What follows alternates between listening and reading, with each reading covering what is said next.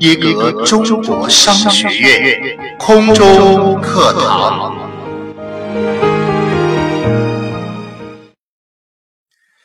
学习相伴人生，成长铸就未来。各位好，这里是耶格中国商学院空中课堂。今天继续为大家来分享系统的推荐书《管道的故事》。电子复利终极管道。你还记得刚刚讲到的国王和象棋发明者的故事吗？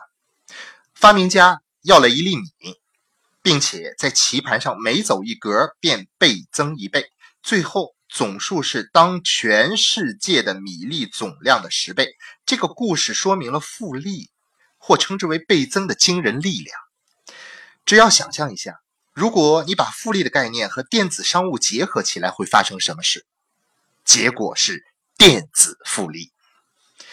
只要想一想电子复利的潜力，复利指数的增长与互联网的广泛和高速速度的结合，哇！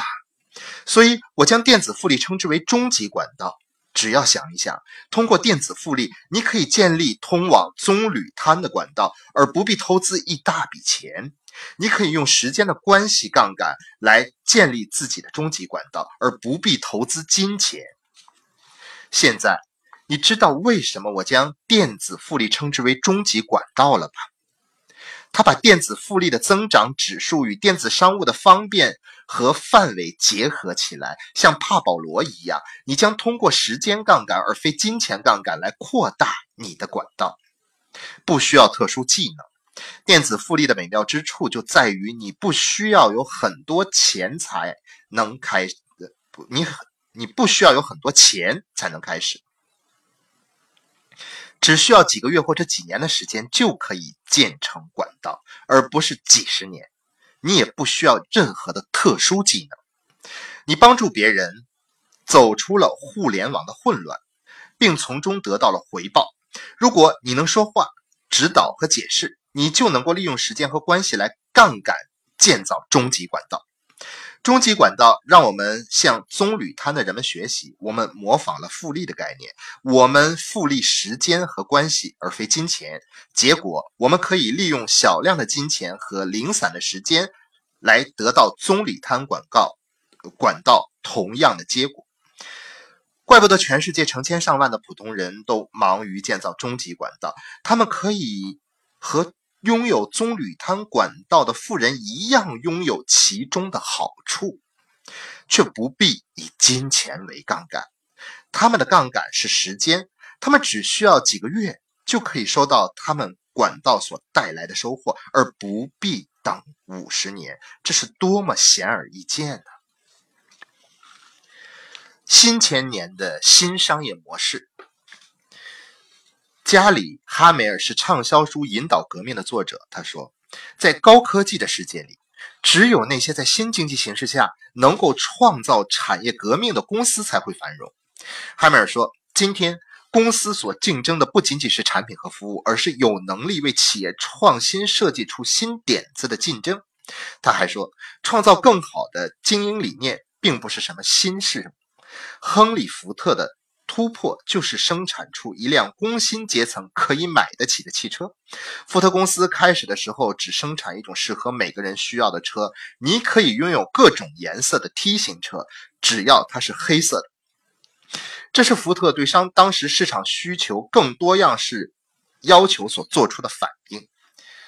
阿尔弗雷德·斯通在通用汽车公司改良了福特的理念，他知道顾客是上帝。他想方设法的满足每个人的需求和品味。斯隆至今仍然非常著名的口号是“适合每个用途和每个钱包的汽车”。因为斯隆有更好的经营理念，以致今天通用汽车公司已经超过了福特汽车公司，是世界上产值最高的公司。新的改良模式，像通用公司那样，电子复利是原先的电子商务。概念的改良模式，一个吸引新顾客并培养忠诚度的更好的方法。电子复利让我想起了在卡通片《家庭杂技团》里五岁的多莉在向他的小弟弟解释蝴蝶是从哪里来时说：“蝴蝶是新生和改良了的毛毛虫，电子复利是新生的、改良了的电子商务，缺乏了有口碑的营销、推荐佣金和复利的力量，电子商务将永远无法冲破那层茧。电子商务缺乏忠诚的顾客。”对应于电子复利大量的忠诚的顾客，电子复利为电子商务提供了新的改良的模式，让它发展，让它的这个展开双翼的发挥潜力。结果是，当千百家电子零售公司因为大幅度的打折而陷入债务困境时，以推荐顾客为基础的互联网公司却欣欣向荣。电子复利，电子复利不是一辆满足每一种用途。和钱包的车，而是满足于每一种用途和钱包的管道。你的目的或许是挣到足够的钱来过一个特别的圣诞节，或许是为了逃离那份死胡同的工作，或是为了建立全球性的终极管道，或许只为了你的钱包每个月多赚几百块钱，或者是成为一名。翻很多倍的百万富翁，电子复利是终极管道。要建多大的管道，由你自己决定。你更喜欢哪一种终极管道？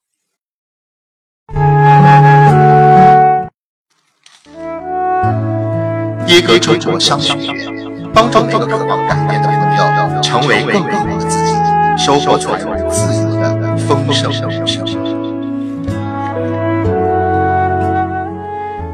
今天的播音就到这里，感谢你的收听，让我们明